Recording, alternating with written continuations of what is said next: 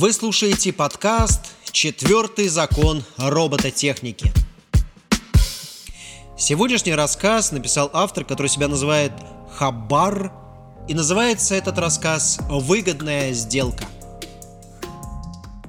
Великан появился, когда деревня спала крепко, сладко и безмятежно. И даже старый Вайдю, страдающий бессонницей уже который день, тоже спал, причмокивая во сне сморщенными губами.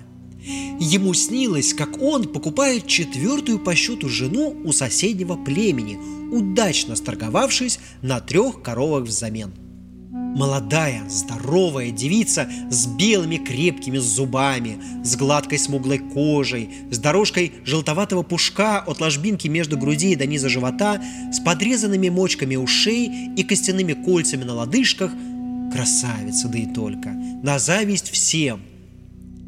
Ни одна собака не тявкнула, не подняла вой, не учуяла чужого – тот пришел с подветренной стороны, ступая тихо и осторожно, как настоящий охотник. Постоял возле изгороди, затем забрал корову. Та, похоже, не ожидала позднего визита незнакомца и сделать ноги не успела. И ушел. Утром тревожное мычание пригнало к загону сначала соседей, и лишь затем, разбуженный одной из жен, прибежал Вайдю – Сокрушенно качая головой, он рассматривал отпечаток ступни, в которой спокойно могли поместиться две его, и едва слышно ругался.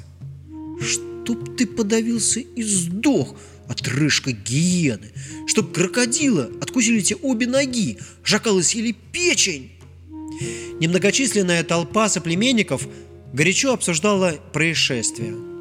Одни сочувствовали, другие, наоборот, злорадствовали – Великан приходил уже не в первый раз, и только почему-то в их деревню, словно других и не существовало. Старательно обходил все ловушки. Косы овец не трогал, эта мелочь его не интересовала. Когда гнев и отчаяние сражаться с великаном никто и не мыслил, а духи не спешили помочь, достигли предела, и многие подумали о переселении в другое место, набеги внезапно прекратились. Тревожные ожидания постепенно развеялись. Народ успокоился, жизнь стала налаживаться. И вот опять. Войдю было жалко корову. Но тут уж ничего не поделаешь. Беда всегда приходит, когда ее не ждешь. Его больше волновало, что покупка новой жены теперь откладывается. А может и вообще не состоится по вине этого вора-переростка – от нахлынувшей ярости и бессилия у Вайдю на глазах выступили слезы и задрожали пальцы. Кто-то неслышно подошел сзади и тронул за плечо. Старейшина обернулся. Перед ним стоял Гонза, сын дальнего родственника, живущего на краю деревни. Семья бедная, еле сводившая концы с концами, поэтому юноша частенько нанимался в пастухе к богатым. «Дядя», может сходить в саванну, посмотреть, что там и как. Втянув давно ставшим привычным запах подсыхающей лепешки на месте украденной коровы, Гонза доверчиво взглянул на старика. «Иди, если жить надоело!» Мысли перестали скакать. Точно стадо антилоп Куду и обрели прямолинейную четкость. Надо отомстить. Найди его логово, а ночью выроем вокруг ямы и вобьем туда колья – Войдю, оценивающе оглядел толпу, наметанным глазом отсекая нужных участников будущего шоу. Гонза, понимающе улыбнулся. Такая охота ему нравилась, и он готов приложить все усилия. Поправив перекинутую через голое плечо лямку сумки с бутылью воды и покрывалом, которым обычно укрывался ночью, юноша дважды свистнул, Моментально, словно из-под земли, рядом оказалась отсевета, животное ростом собаку и внешностью кошки. Игриво потерлась об ногу хозяина. Плохие новости разносятся быстрее ветра. Не успели зеваки разойтись, как в деревню пожаловала делегация из соседнего племени. И не с визитом сочувствия и соболезнования, а чисто с меркантильными интересами. Пришел отец девушки с домочанцами – чтобы обговорить сделку, используя такой подходящий момент, как нашествие великанов, в свою пользу. В прошлый раз переговоры закончились впустую. Никто не хотел уступать. Но теперь Вайдю, хочешь не хочешь, а придется умерить аппетит. Иначе рискует остаться ни с чем. Углубившись в редколесье, которое начиналось уже за околицей, Гонза никак не мог разобраться в тактике движения вора. Тот петлял, будто прыгал по болотным кочкам. Цвета с ее тонким обонянием находила следы без особого труда, чем сильно облегчила задачу и сэкономила время. На выходе из леса они наткнулись на стадо жирафов. Одна из особей бросила презрительный взгляд с высоты своего доминирующего роста. Ходят тут всякие мелкие, путаются под ногами. И вернулась к любимому занятию – объеданию верхушек деревьев. Гонза словно палкой по голове стукнуло. Дошло. Великану мешали деревья.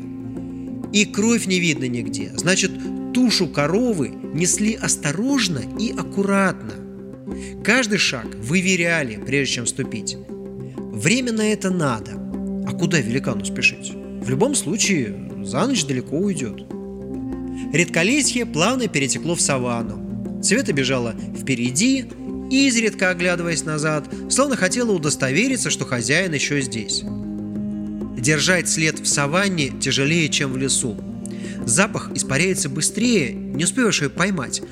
Да и в жесткой густой траве отпечаток ног будто стряхивался. Стебли поднимались быстро, но выпрямлялись не сразу, словно пружины замедленным действием. Потому Цвета часто переходила с нижнего чутья на верхнее – Знакомым ориентиром замаячил Баобаб, возле которого стоял великан. С нескрываемым интересом, наблюдавший за погоней, выглядевший с его точки зрения не столько смешной, сколько забавной. Гонза воришку не видел, далековато. К тому же назойливый эскорт мух и москитов сильно усложнял восприятие. Знойная марева также мешала, обволакивала духотой, словно мягкой подушкой, выдавливая капли пота и мысли. Фигура великана смазывалась мелкой рябью. Зато кошка-собака сразу учуяла опасность и теперь не бежала, а скорее кралась, нервно подергивая кончиком хвоста. Неизбежность контакта первого рода выросла в разы. В планы юноши не входило близкое знакомство с противником, наоборот – держаться подальше и быть незамеченным до поры до времени. Не получилось. Гонза остановился, не доходя до Баобаба, в один пролет стрелы. Сообразив, что бежать и прятаться смысла нет, все равно поймают. И когда великан поманил его пальцем, подошел ближе на полусогнутых от страха ногах. Встреча, как обычно бывает в таких случаях, началась с дружеских приветствий. Великан радужно распахнул объятия, демонстрируя все великолепие своего оружия. Копьем можно запросто проткнуть Баобаб насквозь, щитом накрыть половину деревни, мечом вспахать поле под кукурузу, ножом порубить кустарник на растопку. Юноше стало немного стыдно. У него ничего не было, если не считать э, цветы – но та скромно пряталась за ним, угрожающе шипя и обрабатывая когтями почву, готовя ее не то для удобрения, не то для стартовой площадки. В принципе, одно другому не мешало. «Чего тебе надо, мальчик?» Хотя великан и сказал это почти шепотом, слова грохотом ударили юноше по ушам, дробя барабанные перепонки. «Мне хватит коровы!» Я не собираюсь тащить лишний груз через портал. Гонза потер уши, поковырялся, восстанавливая слух.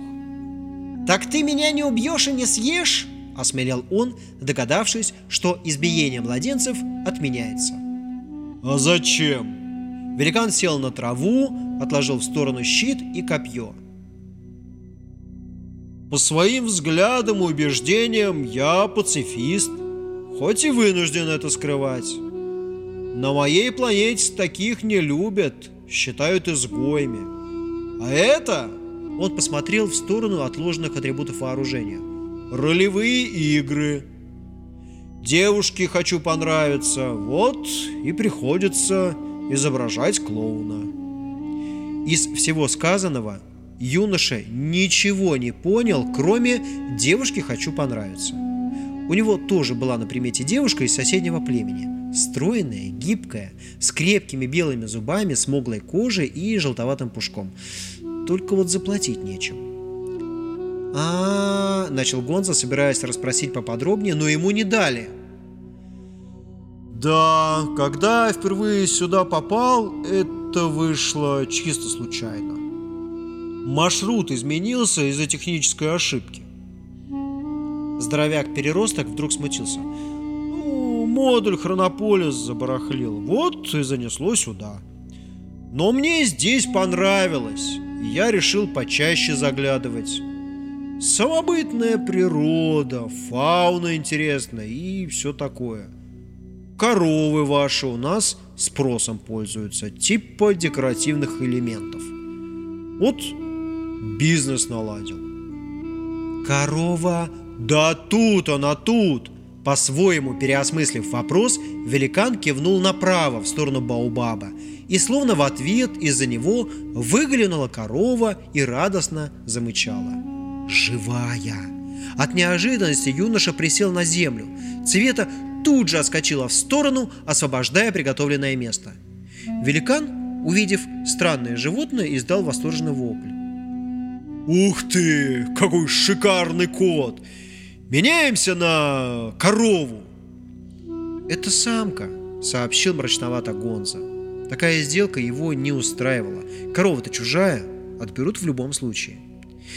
«Нет, лучше на овечек или коз, чем на эту драную корову. Великан задумался. Наконец, что-то почитав в уме, сказал «Хорошо, договорились. Будут тебе и овцы, и козы на выбор. Только придется заглянуть в парочку мест. Есть на примете схожие миры, но, сам понимаешь, баш на баш. Так что готовь котов и кошек. Солнце клонилось к закату, когда все детали были обговорены, и сделка такая желанная для обоих состоялась. Не обращая внимания на просьбы юноши, великан корову все же забрал, объяснив, что возвращаться с пустыми руками – плохая примета. Лукавил, конечно, однако Гонза, пока что не поднаторевший в интригах, вряд ли бы разобрался в этом сейчас. Понимание хитросплетения поступков людей придет со временем – Хотя многое тут зависело от него самого, и от желания, и от возможности. Гонза сильно не настаивал. Не мое и ладно. И, глядя вслед уходящему теперь уже компаньону, запоздало крикнул. «Эй! Меня Гонза зовут! Скажи свое имя!» Великан ответил, не оборачиваясь. Поднявшийся ветерок причудливыми змейками принес обрывки слов, сотканных из звуков и междометий. «Из... и... гой...» «Изгой?» Юноша покатал во рту слова, словно пробуя на вкус. Ха, имя как имя. У нас такое обычно умершим дают. Свое имя он не любил и с нетерпением ждал, когда закончится лето – на следующее у него уже будет новое, которое даст старейшина на обряде посвящения мужчины. Гонза развернулся и пошел домой, размышляя о том, как сказать дяде так, чтобы тот поверил его словам, будто логово великана духи спрятали глубоко-глубоко, найти которое и всей жизни не хватит. Искусству лжи ему еще предстояло научиться, и для этого потребуется не один год – Цвета бежала впереди, и мысли ее пахли едой, теплом, ночной охотой и лаской хозяина. Это был рассказ «Выгодная сделка», который написал Хабар. Слушайте другие произведения на нашем подкасте «Четвертый закон робототехники».